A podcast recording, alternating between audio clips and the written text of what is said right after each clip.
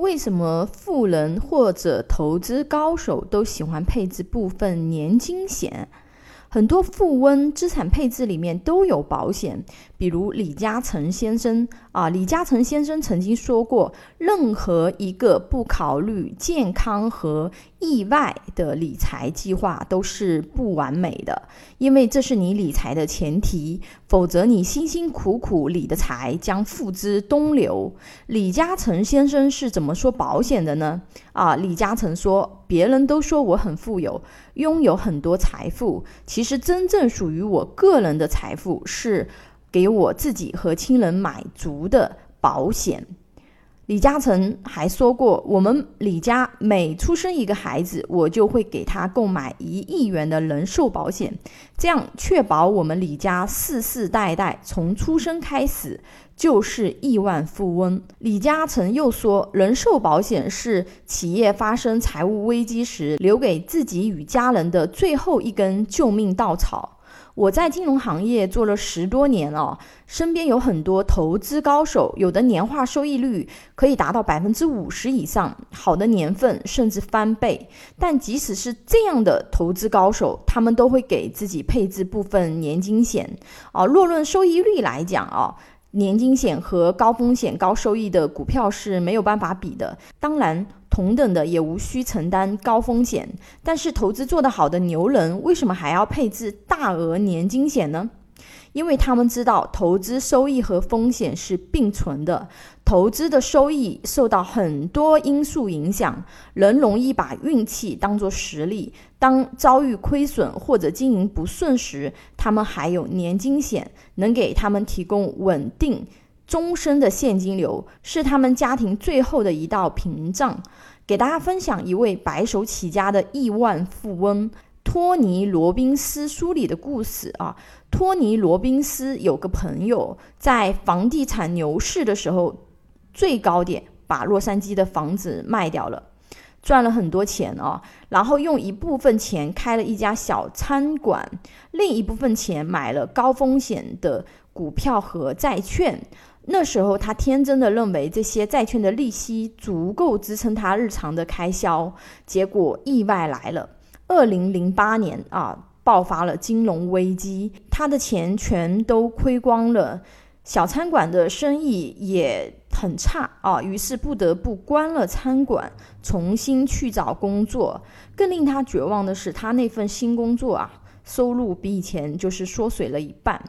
但同样是经历了经历危机的另一位朋友，却完全不同啊！他的另一位朋友是戴维·巴贝尔，他拥有非常多的学位和头衔啊，是沃顿商学院的教授、高盛集团养老金和保险研究分部主任，为美国财政部、美联储。美国劳工部提供咨询，曾经华尔街的人鼓励他投资股票和债券啊，他却把钱都投到年金险里面。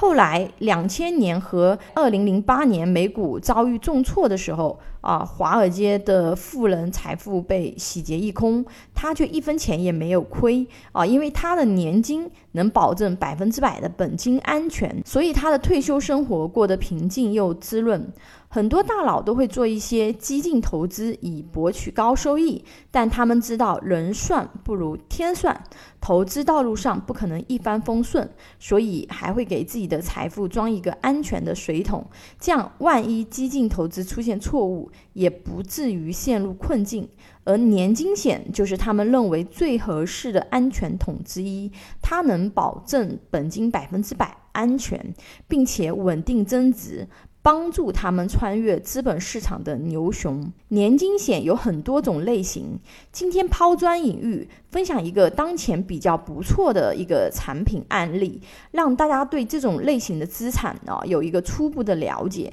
最近股市行情波动比较大哦，三十五岁的小王撤出了一些资金，考虑到上有老下有小，他希望能找一个产品让这笔钱。稳健增值的同时，还能为未来养老提供保障。最终，他选择给自己投保了年金险 A 产品的定期方案，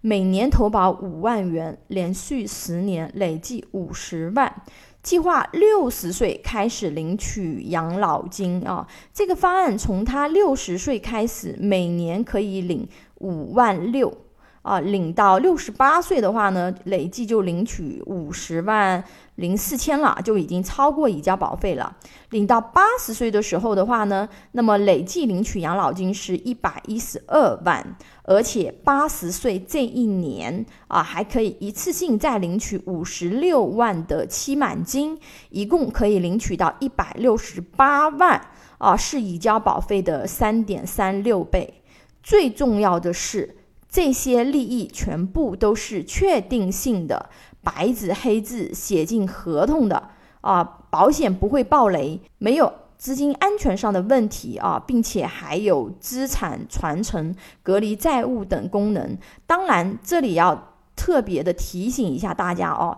很多保险从业人员都会给大家展现这个年金险的一些利益演示，但是。有很大的一个区分的，有的它演示的只是一个预期收益，并不是确定性的利益啊，尤其是很多人。甚至把万能险的这个收益啊拿去跟呃你们去讲啊，这个就是这个产品的收益。那么这种其实是一种销售上的一个误导。就如果说啊，你身边有这个就是保险从业人员给你去推荐或者是分享年金啊，你看起来利益很合算，对不对？但是你一定要去看这个是确定性。的一个利益还是一个演示的利益，因为之前有很多这种分红型保险呀，